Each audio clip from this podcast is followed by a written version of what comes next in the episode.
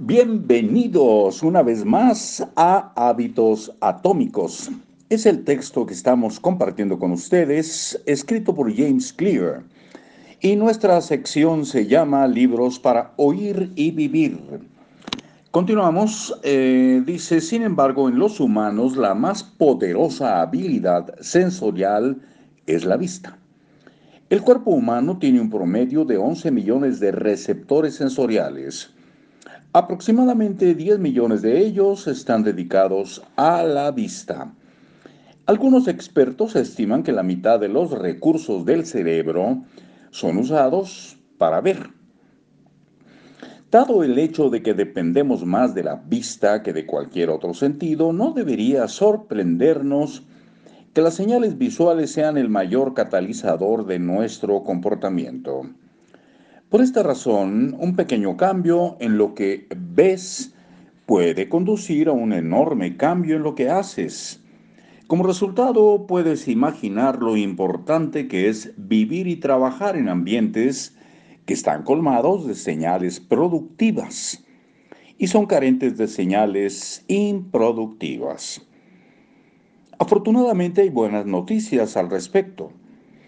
Tú no estás condenado a ser una víctima de tu ambiente. Al contrario, puedes constituirte como arquitecto de tu propio ambiente. Un subtítulo es Cómo diseñar un ambiente que te conduzca al éxito. El éxito. Bueno, esto lo digo yo. Cualquier cosa que esto signifique. Para mucha gente es estar solamente bien con uno mismo y con el prójimo. Pero bueno, aquí está un poco hablando también de, lograr el éxito con eh, bienes materiales acumulados, con belleza física a tu lado y bueno, cada quien. ¿Cómo diseñar un ambiente que te conduzca al éxito? Durante la crisis energética y el embargo de petróleo en los años 70, investigadores holandeses comenzaron a prestar cuidadosa atención al uso energético de su país.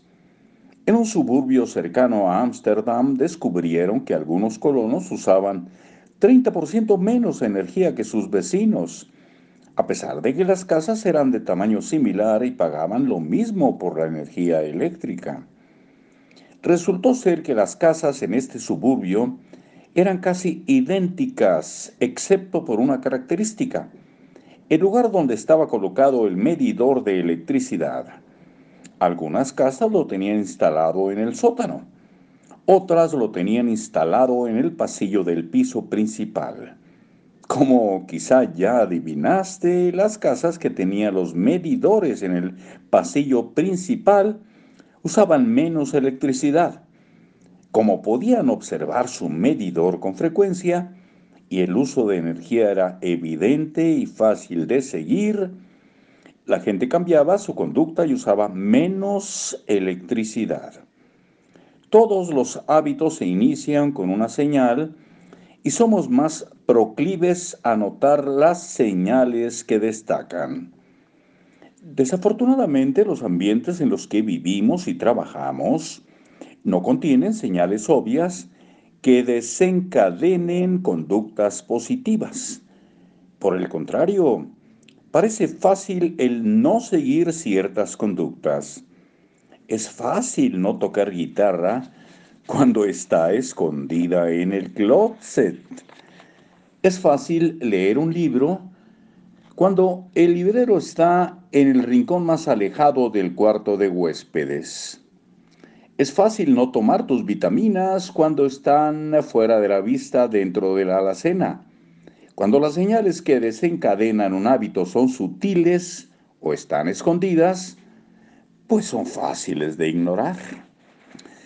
Hasta luego.